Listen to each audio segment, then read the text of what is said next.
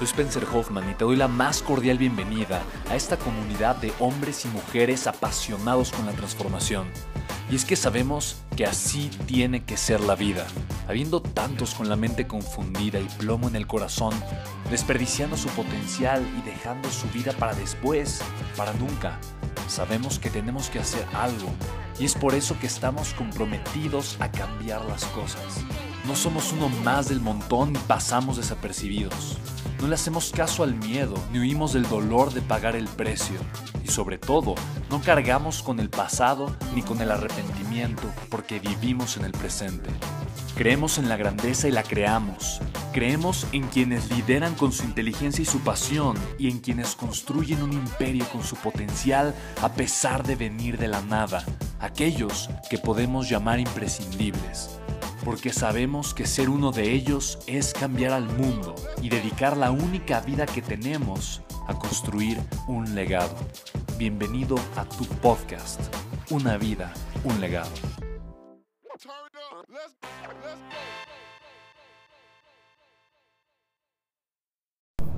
Chicos, ¿cómo están? Bienvenidos a Una Vida, un Legado. Estoy muy emocionado y estoy literalmente ahorita camino a Puebla. Vamos a una, conferencia y aquí viene conmigo en el, en el auto, vienen dos, tres personas maravillosas que son parte de mi equipo. Bueno, cuatro, cuatro personas maravillosas que son parte de mi equipo. Y, y, entonces me empezaron a hacer preguntas y dije, ah, esto es material de un podcast. Así que, pues, bueno, que sigan con las preguntas, nada más que lo vamos a grabar. Venga, chicos. Está Aileen, está Marcelo, está Mario y está el buen Julián. Saludos, saludos. Súper, súper. Eh, chicos, yo soy Marcelo y, justo una pregunta que, me surgió que quería que Spencer me ayudara a resolverla. Y la pregunta es, ¿cómo haces para que tus emociones no afecten tu rendimiento laboral, profesional, en general, en cualquier área de tu vida? Para que, sí, eso, que tus emociones no te afecten en tu, en tu rendimiento. Ok, esa ya te la respondí.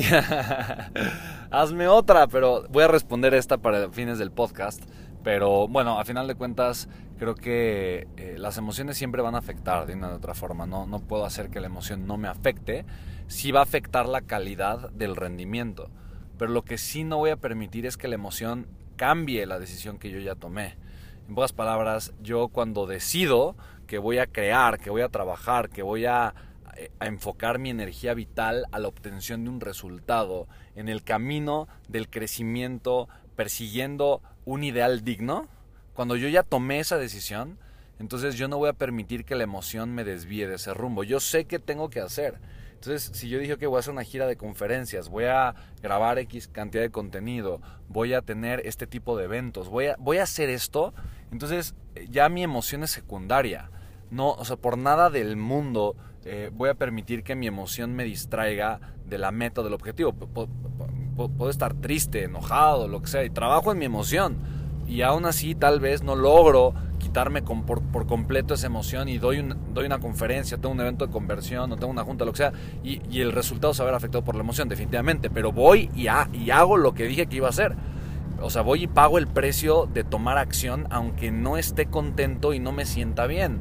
El problema es cuando entonces yo, yo, decidí que voy a hacer una cosa, voy a hacer ejercicio, voy a alimentarme de cierta manera, voy a cumplir con ciertos objetivos y por la emoción justifico entonces ya no hacer nada o cambiar el objetivo. Ahí es donde la mediocridad llega y toma un lugar en la vida de la mayoría de las personas. Entonces, eh, para mí esto es 100% madurez emocional. O sea, yo voy a elegir por inteligencia y luego voy a honrar mis decisiones independientemente del factor emocional. Que juegue un papel el factor, el factor emocional, claro y por eso también eh, el emotional fitness también es importante. El emotional fitness eh, o la inteligencia emocional eh, o el autocontrol emocional significa o, tiene, tiene, como propósito que yo esté en control de mis emociones. Y si un día me siento mal, pues yo pueda trabajar en mi emoción para yo sentirme mejor. Y eso cualquier persona lo puede hacer. Entonces creo que es muy sano y muy conveniente constantemente estar trabajando en tus emociones para que vayas aprendiendo a mejorarlas si en algún momento tu emoción te estorba. Y eso pues obviamente hay que trabajar, obviamente. El control emocional es importante y tener buenos hábitos alimenticios, de sueño, hábitos... Eh, espirituales, y no me refiero a religiosos, para mí la espiritualidad es el arte de la no perturbación y es aprender a estar por encima como el autoobservador de mi vida y a través de esa autoobservación aprender yo a manejar y a controlar mi vida y mi destino y no permitir que otras cosas me controlen. Entonces creo que hay ciertas cosas que puedes hacer para estar eh, mejor emocionalmente, pero independientemente de eso, si yo, y es lo que les compartí aquí a los chicos, yo, yo he dado webinars eh, con temperatura, con 38 grados de fiebre, 39, he dado webinars eh, crudos, sin dormir, he dado webinars con dolor de estómago. he tenido eventos en donde me he sentido muy mal y voy y lo hago. Porque dije que lo iba a hacer y mi emoción es completamente secundaria. Entregarle mi valor a las personas es la decisión que tomé y entonces lo hago. Y curiosamente, esto no se lo, pero, no lo pero curiosamente, eh, de verdad, hay veces que de mis mejores webinars han sido eh, yo sintiéndome muy mal muy mal, en donde simplemente suelto el resultado, me dejo fluir y, para mi sorpresa suceden cosas maravillosas, sorprendente, ¿no? Gracias, Spen, gracias. Super, hola chicos, soy Mario Ortiz, feliz y agradecido de estar aquí con Spencer Hoffman en este podcast y yo te quiero hacer la siguiente pregunta, Spen. Si tú ahorita no tuvieras los resultados, estuvieras quebrado económicamente, estuvieras mal emocionalmente y tuvieras la oportunidad de sentarte con tres mentores en la mesa para que te pues dieran eh, palabras y te pudieran apoyar, ¿a quién escogerías y por qué? Ok, me, encanta la pregunta porque de alguna forma eh, para mí es indiferente el si estuviera quebrado o no. la respuesta es la misma. Hoy o en cualquier otro momento la respuesta es la misma. Eh, digo, obviamente pienso inmediatamente en las personas que más admiro las personas que tienen nuevamente el tipo de vida y resultados que a mí me gustaría tener. En primera instancia pienso en Elon Musk, no tanto por el resultado financiero que tiene, pero por la manera en la que él, de forma tan desprendida de su presente y de su pasado, construye un futuro extraordinario, con una visión tan profunda y tan elevada, no para él, pero para la humanidad. Eh, me encanta la visión estratégica que tiene Jeff Bezos, pero no sé si lo elegiría él. Eh, me encanta el cómo sabe crecer de forma constante y ha logrado un crecimiento muy muy importante en diferentes áreas. Y me encanta el poder, mira, yo uno de los valores empresariales que admiro mucho es la optimización. Y yo creo que Jeff Bezos ha maximizado el crecimiento de su empresa, de Amazon, optimizando sus procesos. Y eso es algo, eso es súper complicado de hacer y es algo que admiro mucho de él. Em, obviamente pienso en John Maxwell y lo hago constantemente. O sea, yo, para mí John se ha convertido en una figura muy importante en mi vida. Cada año lo veo, cada año paso tiempo con él, cada año aprendo de él, cada año internalizo su conocimiento y lo aplico en mi vida. Y definitivamente es, alguien a quien elijo y sigo eligiendo como una fuente de inspiración y de guía en mi vida. Eh, y pienso en el Dalai Lama, el Dalai Lama eh, como un ser con un nivel profundo de amor hacia la humanidad con un nivel extraordinariamente elevado de espiritualidad, con un nivel de conexión hacia sí mismo, hacia su grandeza, pero también hacia el amor incondicional, eh, hacia de verdad el, lo, que realmente significa ser humano. Es algo que admiro mucho. Y su sola proximidad, yo tuve una experiencia impresionante, algo que es difícil de explicar con palabras, pero, y es algo que yo sé que le sucede a muchas personas, pero cuando vino el Papa, a México, em, mi hijo estaba chiquito, estaba recién nacido, yo creo que tendría, no sé, poco, poco tiempo. esto fue 2016, tal vez 2017, una cosa así. Vino el Papa a la Ciudad de México. Y entonces yo recuerdo que, que pues caminamos hacia la calle por donde él iba a pasar. Y yo no, de verdad, para mí, yo no esperaba nada. Simplemente yo iba acompañando a la mamá de mis hijos, yo iba cargando a mi hijo. Ella era la que tenía mucha ilusión. Yo sabía que solamente iba a pasar el Papa y eso a mí no me, no me generaba pues la gran expectativa. Sabía que era algo bonito, pero quería, quería estar acompañándola a ella. Sin embargo, cuando, cuando empezó a acercarse eh, la carroza papal, cuando empezó a acercarse la carroza papal, yo, yo empecé a ver la emoción de las personas y empecé a observar el nivel de conexión tan profunda con el que las personas empezaron a entrar. Y cuando la carroza papa, el papa estaba cruzando prácticamente enfrente de donde estábamos, eh, yo, yo me solté a llorar. Fue una, fue, una, fue una experiencia increíble. Yo sentí un nivel de conexión extraordinario ante la presencia de una persona tan amada por tantas personas. Y, y, bueno, fue una experiencia espiritual definitivamente que no puedo explicar con palabras. Eh, yo me considero una persona espiritual, no religiosa, no me caso con un dogma religioso. Estoy eh, y me encanta aprender del judaísmo, me encanta aprender del islam, me encanta aprender del cristianismo, del catolicismo, me encanta aprender del budismo, me encanta aprender de cualquier corriente espiritual porque creo que como base tiene eh, cualquier corriente espiritual conectar al ser humano con el amor consciente. Y eso es, eso es parte de lo que yo eh, de manera consciente trabajo todos los días. Yo deseo de forma intencional crecer en amor consciente todos los días. Entonces, para mí eso fue algo, fue algo muy interesante, fue algo muy profundo. Así que eh, yo creo que el Dalai Lama, el día de hoy, eh, es una de las figuras que más practica y vive el amor consciente en el planeta Tierra. Entonces, si tuviera que elegirlos ellos tres, eh, definitivamente los elegí. tengo una lista grande de personas que, en algún momento quiero conocer, pero me encantó tu pregunta, Mario. Y estuviese quebrado, no, yo. Eh, no, eso no. Eh, y honestamente no creo, no creo en el concepto de estar quebrado. Porque a final de cuentas, digo, sé, sé, que es un concepto económico que significa, pues no tengo dinero, ¿no? Pero, pero a mí el concepto de no tener ha perdido sentido en mi vida por completo. Mira, realmente, y esto es algo difícil de explicar cuando no lo has vivido yo sé que es algo que, muy fácilmente suena, que muy fácilmente la gente comenta.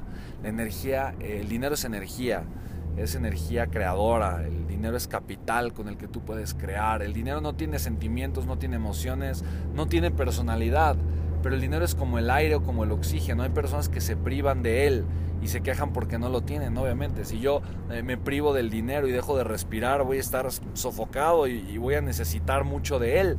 Entonces, eh, eh, y hay personas que, no lo provocan, que se quedan cerrados en un cuarto eh, con poca oxigenación o con poco aire y pues se sienten mal, entonces no, provocan abrir la ventana y salir.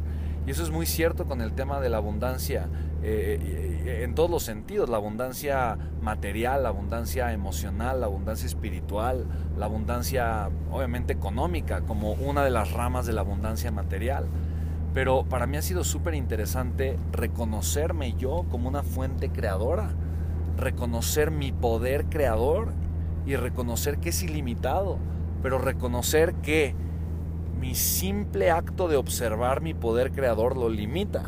O sea, eh, mi poder creador es ilimitado, total y absolutamente ilimitado como el tuyo que estás escuchando estas palabras. Pero en el momento en el que tú reconoces tu poder creador, lo limitas lo limitas a lo que tú crees que puedes crear, lo limito a lo que yo creo que puedo crear. Y me he dado cuenta que la abundancia financiera, la abundancia económica, y de ahí del concepto de estar quebrado o no, simplemente es la consecuencia de cuánto estoy creando para los demás. En pocas palabras, eh, el concepto para mí de estar quebrado no existe porque significaría renunciar a mi poder creador y mi poder creador es parte de mi esencia como ser humano. Ya la, ya la conozco, no, no solamente la reconozco en mí, la conozco porque la sé, porque la, porque la vivo todos los días, porque es un músculo que ejercito diariamente, es un músculo que todo el mundo tiene, todos, todos lo tenemos, pero pocos lo ejercitan. Entonces, eh, y es algo que Marcelo, por ejemplo, cuando me haces la pregunta, eh, eh, y, me, compartes y, te sinceras conmigo y me compartes tus resultados del día de ayer o de la semana pasada, Ahí, por ejemplo, durante ese periodo de tiempo que, mencionabas, pues tú renuncias de forma consciente o tal vez inconsciente, no lo sé, a tu poder creador. ¿Me explico? Entonces tú prefieres estar resolviendo que estar creando. Y eso solo es una decisión. Mira, yo podría sofocarme emocionalmente por mil cosas. Pero hacerlo se me hace de las cosas más tontas que existen en la vida. Tienes que aprender a elegir tus batallas. Estás chavo y está padre, pero aprende a elegir tus batallas. Puedes elegir tus batallas en el momento en el que tú quieras. Pero si, no las, si tú no las eliges, tu contexto las elige por ti. Y probablemente estás librando las batallas equivocadas. Librar las batallas de tu contexto, de tu pasado, de tu familia. Y con de tu familia me refiero a las expectativas que tienen las personas de ti, porque sé que no tienes hijos. Entonces eh, son, son batallas distintas, ¿no? Pero librar la batalla de la, expectativa que otra persona tiene de mí, o, librar la batalla eh, de, de, mi pasado, eh, o del sufrimiento, del trauma, del problema y demás, ya, deja esa batalla en paz. Porque tú te conviertes en tus batallas. Déjala, ya. Ya, es que, es que sí, ya, ya, ya. Mejor, mejor conviértete en la batalla del progreso. Conviértete en la batalla de la abundancia. Conviértete en la batalla de tener una vida radiante, llena de salud, llena de emoción, llena de alegría. Conviértete en la batalla de la construcción de un ideal digno. Pero suelta las batallas mediocres que solamente te construyen una vida mediocre. Ya. Somos el resultado de las batallas que elegimos. Y cuando no elegimos nuestras batallas, somos el resultado de las batallas que la sociedad o que nuestro contexto elige por nosotros. Así que muy buena tu pregunta, Mario. No, no, nadie está quebrado. Estar quebrado es una ilusión.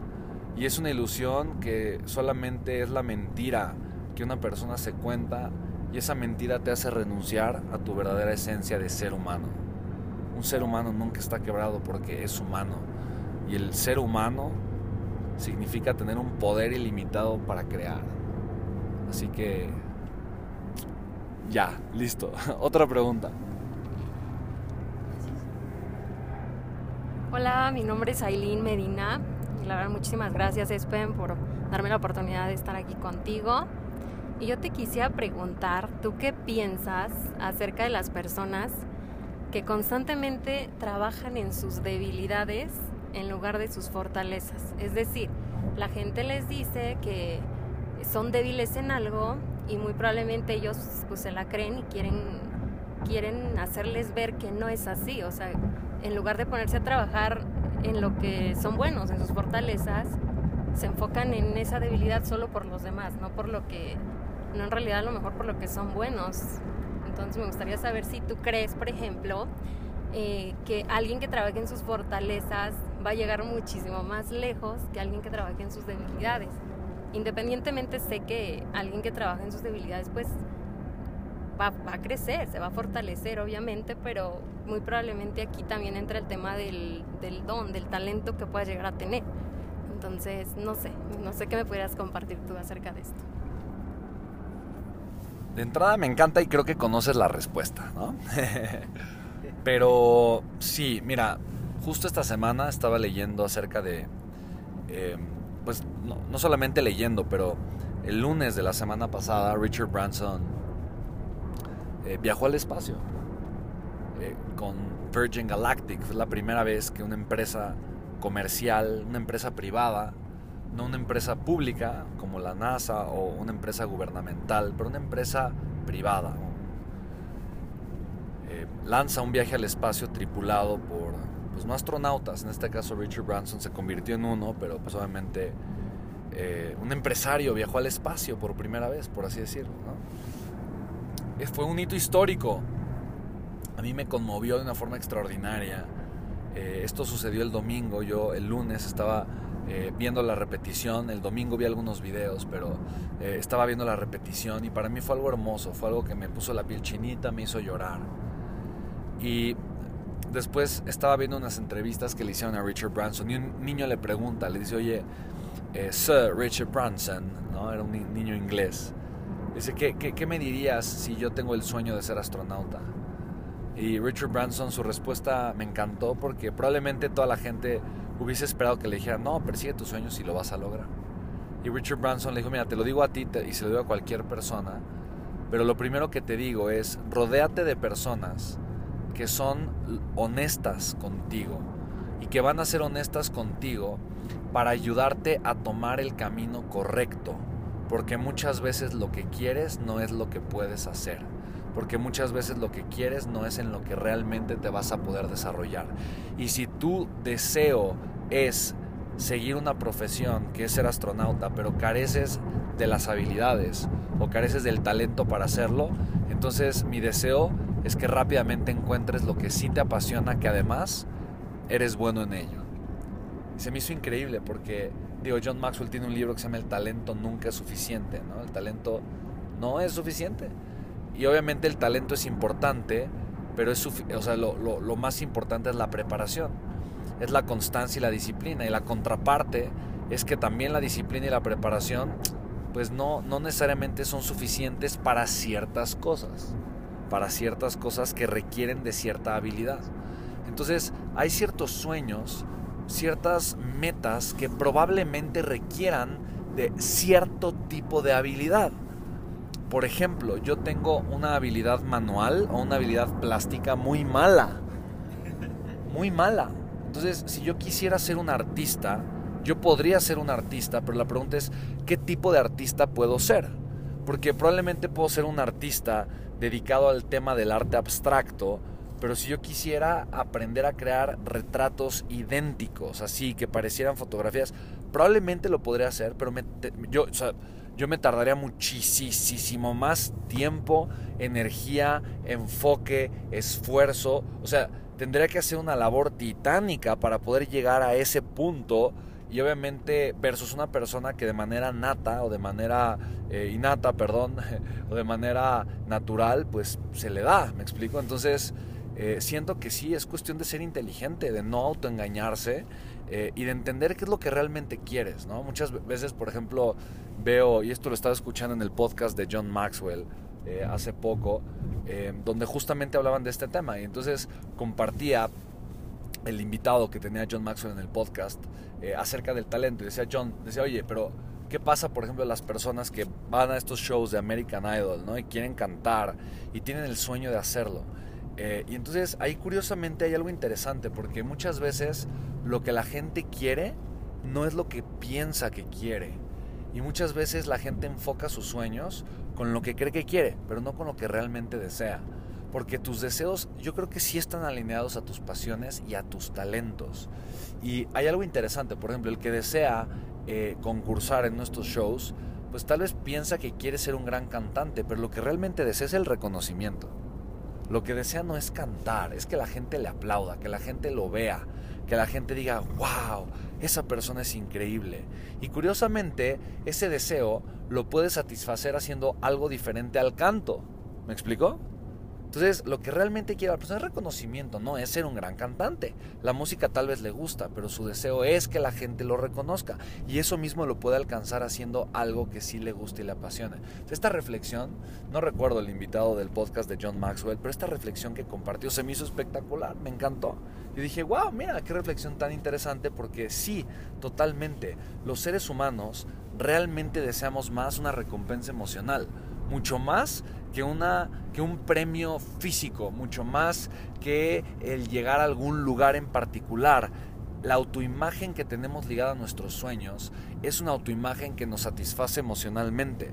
De tal forma que si yo realmente pienso qué es lo que quiero emocionalmente y me conecto con esa emoción, yo puedo encontrar muchas cosas que me pueden llevar a esa meta, no solamente unas cuantas. Así que eh, sí, yo he estado muy abierto a eso, yo he estado muy abierto a escuchar realmente qué quiero, qué anhelo, qué necesito, pero también he estado muy abierto a analizar y a ser muy autocrítico con base en los diferentes caminos que me pueden llevar a ese punto. Y he descubierto algo, he descubierto que la realización emocional la, he podido encontrar aquí y ahora y que mi mejor camino para crecer hacia este ideal digno del que hemos hablado hace rato también ha sido desde este punto de realización constante. Entonces, muy buena pregunta, Aileen. Super. ¿Quién sigue? Marcelo. Unas cuantas más, órale. ya tuvieron tiempo. Ok, mi siguiente pregunta, Spen, es ¿cómo es tu proceso a la hora de tomar decisiones? ¿Tienes ya un sistema en el que sabes cómo evaluar las opciones, eh, no sé, cuéntame un poco más acerca de cómo tú tomas decisiones. Ok. Em, sí, yo creo que para mí algo muy importante. Obviamente yo creo que mi necesidad más grande es la necesidad de crecimiento. y yo me doy cuenta de eso, yo, yo, yo me siento realizado cuando me reconozco en crecimiento constante. Entonces, yo he aprendido y recordemos rápidamente las seis necesidades emocionales básicas del ser humano, que es la necesidad de certeza o seguridad, la necesidad de no certeza o variedad, la necesidad de significado o reconocimiento, la necesidad de conexión o amor, la necesidad de crecimiento o expansión y la necesidad de contribución. Así que, em, o sea, yo, me, yo, yo, yo de forma consciente he elegido que la necesidad que a mí me convenía tener no era una necesidad de significado o de reconocimiento, que era una necesidad que antes dominaba mi vida. Y esa dejó de ser. Y ahora yo elegí que fuera la necesidad del crecimiento. Oye, pero ¿cómo cambio una necesidad por otra? Ok, haciéndola consciente. Haciéndola consciente y teniendo hambre hacia ella y todos los días persiguiendo esas necesidades. La, la, necesidad también es un hábito emocional. Entonces yo empecé a necesitar el crecimiento en mi vida y me di cuenta que para convertirme en esa persona tuve que renunciar al reconocimiento. Y para mí el renunciar al reconocimiento fue importante porque renuncié a la aprobación de las demás personas, que sigue siendo importante en mi vida, pero ya no es lo que controla mis decisiones. Renuncié a la seguridad que me daban relaciones íntimas y cercanas en mi vida, a la seguridad de tener eh, eh, a, una persona muy cerca de mí que me oriente en la toma de mis decisiones, a de tener algunos socios con los que antes yo me rodeaba y simplemente pues, renuncié a su proximidad para yo generar un crecimiento mayor en mi vida, etcétera, etcétera. Entonces, eh, te comparto esto Marcelo, porque a final de cuentas yo sé que las decisiones que tomo están orientadas hacia mi necesidad emocional. Y muchas veces no somos conscientes de eso. Hay personas que toman la decisión que toman porque su necesidad emocional es la seguridad. Entonces deciden abandonar ciertas cosas, deciden crear ciertas otras que tal vez no son tan convenientes solo porque están decidiendo desde su necesidad emocional. Es algo que todos hacemos, solamente que cuando eres consciente tú usas tu necesidad a tu favor y no al revés, no dejas que tu necesidad te use a ti. Ahora, habiendo dicho esto, yo soy consciente de algo. Si yo permito que mi emoción sea elevada, mi inteligencia baja. Por lo tanto, yo siempre quiero decidir en momentos de mucho control emocional. Y es algo que yo hago todos los días. Yo medito todos los días en las mañanas. Yo cuando, cuando me siento conectado, eh, en conciencia, en autoobservación, yo sé que es mi mejor momento para tomar decisiones. Entonces, uno de los programas que, que, que, tengo y, le comparto a las personas en mis mentorías y demás es el sistema cuadricular del éxito progresivo. De lo que se trata ese sistema es simplemente de aprender. De hecho, por aquí en algunos de mis episodios del podcast, eh, hablo de ese sistema. En algún episodio eh, hablo, comparto parte de ese sistema. Y eh, simplemente es una guía para decidir, para decidir desde la inteligencia, no desde la emoción, y tomar la decisión que te lleve hacia la construcción de tu ideal digno, hacia un crecimiento constante desde tu propósito. Entonces, eh, la pregunta es muy buena, Marcelo, porque todas las personas, personas verdaderamente exitosas que yo conozco son personas que han aprendido a tomar decisiones. Creo que, creo que ese es un punto clave en el crecimiento y en la madurez de una persona que puede llegar nunca, ¿eh? Puede, puede llegar nunca.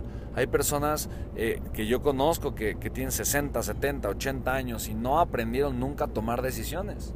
Entonces, para mí aprender a tomar decisiones es aprender a elegir de verdad desde, desde la perspectiva correcta, punto número uno, que no es una perspectiva emocional, no es una perspectiva impulsiva, no es una perspectiva ególatra, o sea, desde el ego, es una perspectiva sí racional, pero conectado con mi espiritualidad.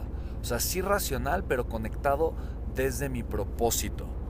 Pensando no en lo que más me conviene solo a mí, pero en lo que más me va a llevar hacia la creación y construcción de mi ideal digno. Entonces, cuando yo tengo eso en mente, yo sé que cada decisión que tome eh, necesita llevarme ahí.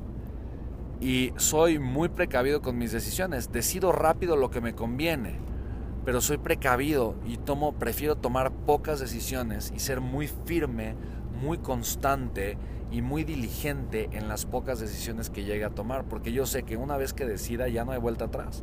Yo decido en momentos de mucha inteligencia para que entonces cuando la emoción sea elevada ya no tenga que pensar.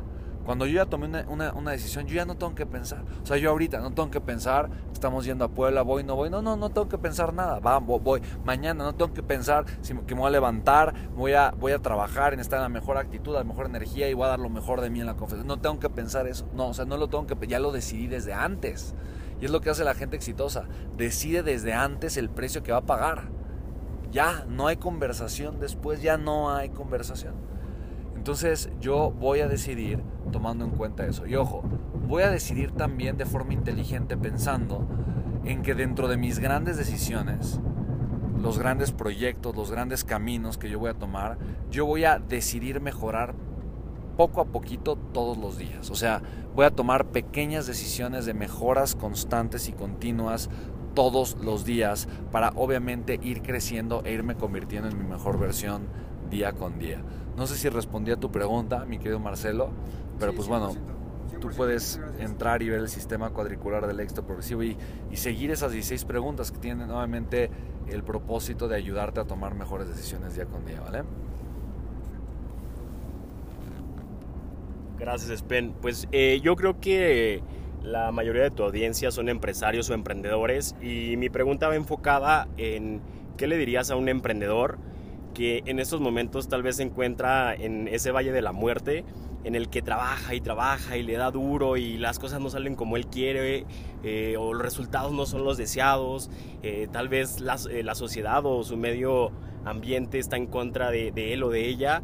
¿Qué le podrías decir a esa persona, a ese emprendedor, ese empresario y por qué sí emprender?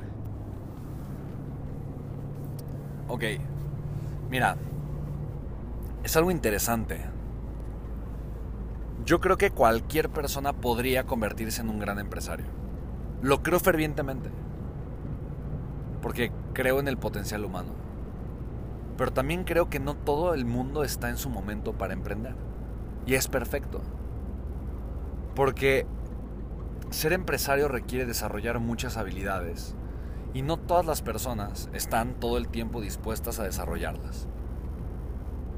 Ahora, si tú estás dispuesto a desarrollar las habilidades, si estás en la disposición de pagar el precio, si estás en el contexto correcto en donde puedas desarrollarte, entonces, y estás pasando por este valle de la muerte que tú describes, que a final de cuentas es estoy aprendiendo qué hacer y conforme lo estoy haciendo me doy cuenta de que no estoy teniendo los resultados y me siento desesperado porque no veo resultados y creo que estoy haciendo lo que tengo que hacer pero no tengo los resultados. Es el valle de la muerte. Entonces, yo creo que si están, o sea, si estás pasando por ese momento y estás obviamente sufriendo el crear y construir nuevas habilidades, mira, yo creo que lo, lo que más puede ayudarle a un empresario o a un emprendedor es vivir una virtud que para mí es de las cosas más importantes, importantes que necesita tener un empresario y es la paciencia. Es la paciencia. Y la paciencia únicamente es la respuesta de, la visión.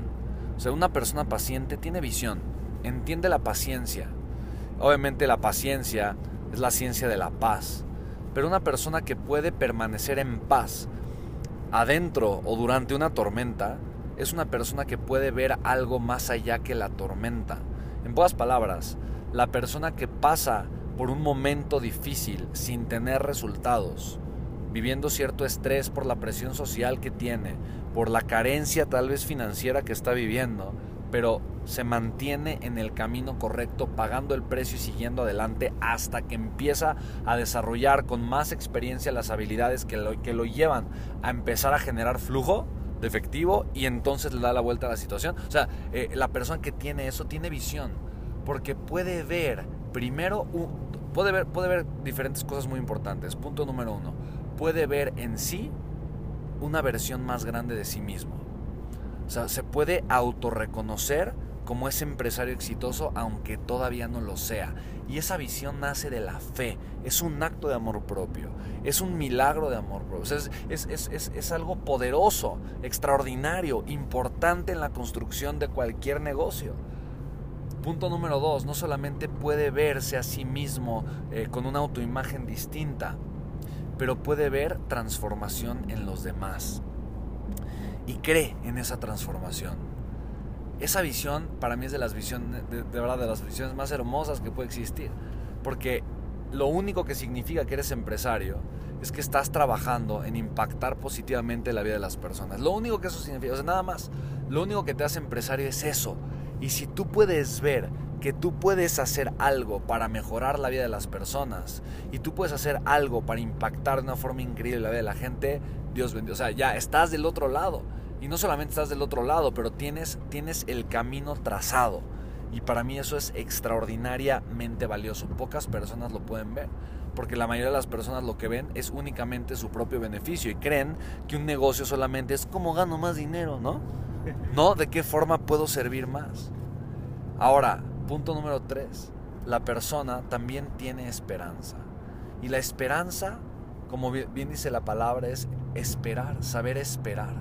Saber esperar pero con la total certeza, con la total seguridad de que el resultado va a llegar, a pesar de que hoy no lo haya visto antes. Y esa visión es mucho más poderosa cuando estoy con un grupo. Por eso eh, me encanta, me encanta que cuando hacemos mentorías, sean grupa, o sea, sean grupales, hayan más personas.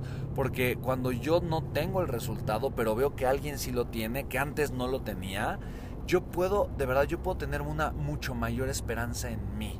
Porque puedo ver que la persona logró una transformación y espero mejores resultados de mí en el futuro. Esa es la esperanza, esa es, la, máxima expresión de la expectativa correcta y es esperar lo mejor de mí en el futuro. Entonces hay que aprender a tener expectativas y aprender a tener expectativas para mí significa dos cosas. Voy a dejar de esperar de los demás, no espero nada de nadie, honestamente, y menos, eh, o sea, y, menos yo ahorita, ¿no? A estas alturas, pero antes esperaba mucho de otras personas, hoy no espero nada de nadie. Pero dos, espero lo mejor de mí. Y esa es esperanza. Voy a esperar que aquello que yo sé que tengo dentro se manifieste a través de obviamente mi trabajo duro y enfocado. Yo no voy a esperar que sea fácil. Voy a esperar dar lo mejor de mí cuando sea difícil. Yo no voy a esperar que los demás me ayuden. Voy a esperar yo ayudar a los demás cuando se requiere. Yo no voy a esperar que el camino... No, yo, voy a esperar lo mejor de mí, no nada de los demás. Para mí eso es tener visión. Y otra de las cosas importantes eh, eh, para mí eh, que, que, plasman la visión en la vida de un empresario, de un emprendedor, es aprender a encontrar el cómo sí. Porque para mí eso es visión. Es, es saber que hoy mi visión está muy sesgada.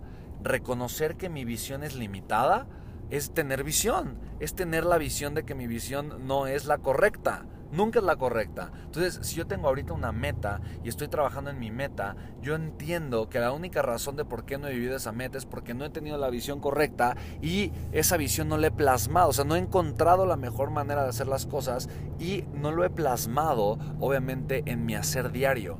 Así que yo tengo la visión humilde y tengo la visión, de, o sea, tengo la auto, eh, eh, la autoobservación y a través de autoobservación conecto con la visión de que puedo mejorar tanto todo el tiempo y por lo tanto voy a trabajar en crecer y ampliar mi contexto para yo poder obviamente ver lo que no soy capaz de ver.